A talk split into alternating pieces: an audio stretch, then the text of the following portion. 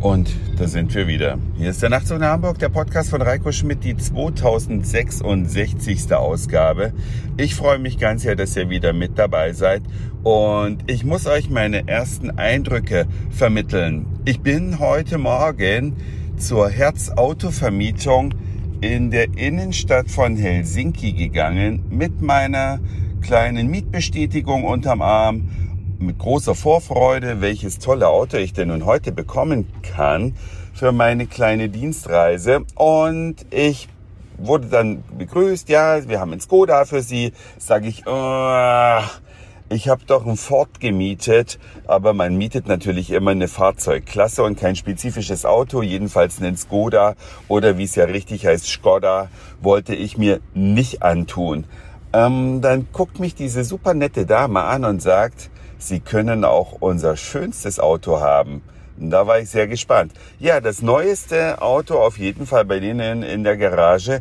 Ein Volvo C40 voll elektrisches Auto ich war ja skeptisch. Dachte, oh nee, äh, keine Ahnung, ich will einfach zum Kundentermin und danach zum Flughafen zurück und möchte nicht hier irgendwie dann gucken, wie das mit dem Tanken geht, beziehungsweise aufladen und so weiter.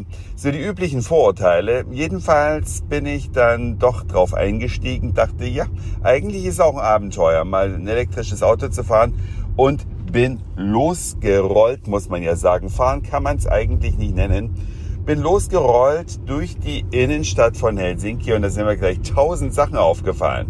Zum einen, bei der Eingabe des Ziels im Navigationsdisplay meinte er, dass ich damit jedenfalls nicht hin und zurückkomme mit meiner Akkuladung. Ich würde bei minus acht Prozent landen, was natürlich kacke ist. Und von daher dachte ich, naja, also ich muss auf jeden Fall laden. Es wurde mir auch alles erklärt, wie das mit dem Laden funktioniert. Und ja, gemacht habe ich es noch nicht, aber ich rolle durch die Innenstadt von Helsinki. Tu ich immer noch Richtung Norden unterwegs. Hoffe, dass hier dieses Gejuckel bald mal aufhört, denn das Autofahren der Zukunft, so wie ich glaube, dass es aussehen wird, ist nichts, worauf wir uns freuen sollten. Das geht damit los, dass man in Helsinki 30 fahren muss oder 40. Schneller als 40 an keiner Stelle. Zumindest nicht da, wo ich bis jetzt lang gefahren bin. Und ich muss wirklich sagen, auf welchem Niveau bewegen wir uns eigentlich?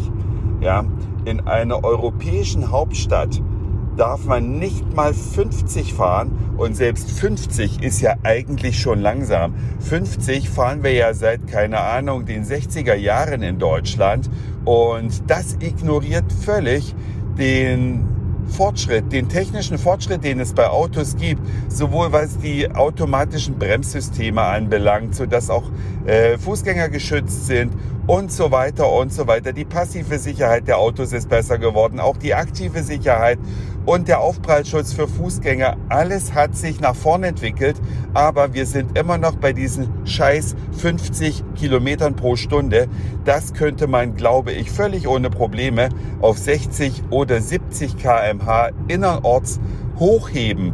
Stattdessen Nein, stattdessen geht's nach unten, zumindest in Skandinavien oder hier in Finnland.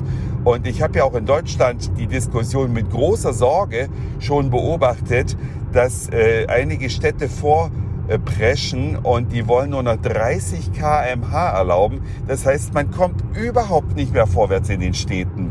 Und so langsam habe ich das mulmige Gefühl, da steckt ein größerer Umerziehungsplan dahinter vornehmlich natürlich von politischen Parteien, denen das ganz gut schmeckt.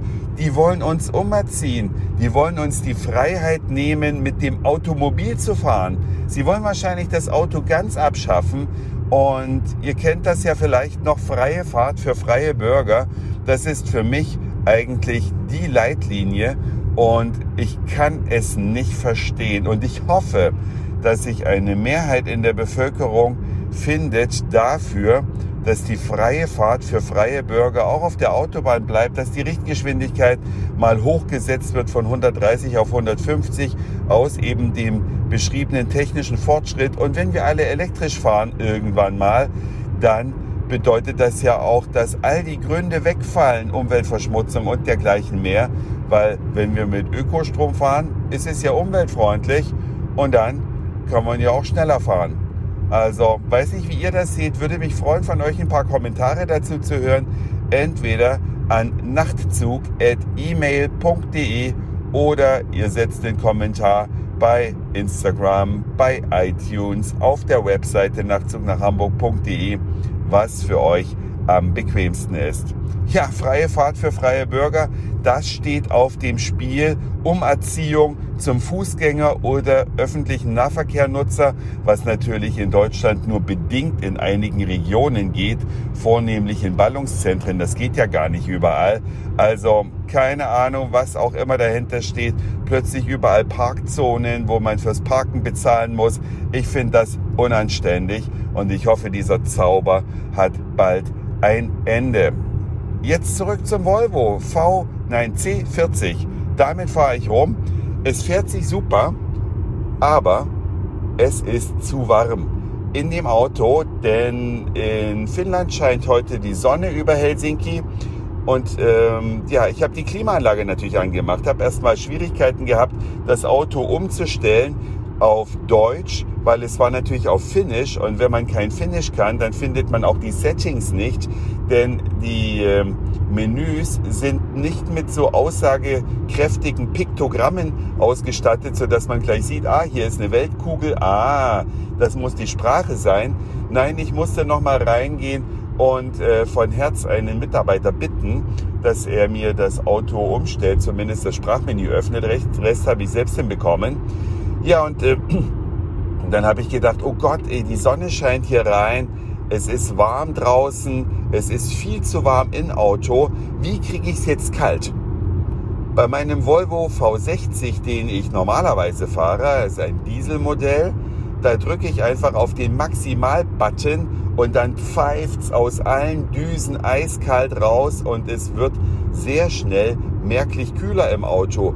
Nicht so bei dem C40. Ich habe erst mal runtergedreht auf 22 Grad, auf 21 Grad, auf 20 Grad. Denk, irgendwann muss doch diese, dieser Lüfter mal angehen und hier die Kühlung aktivieren. Aber nichts dergleichen. Dann habe ich selbst auf den Maximal-Button gedrückt und es kommt ein laues Lüftchen.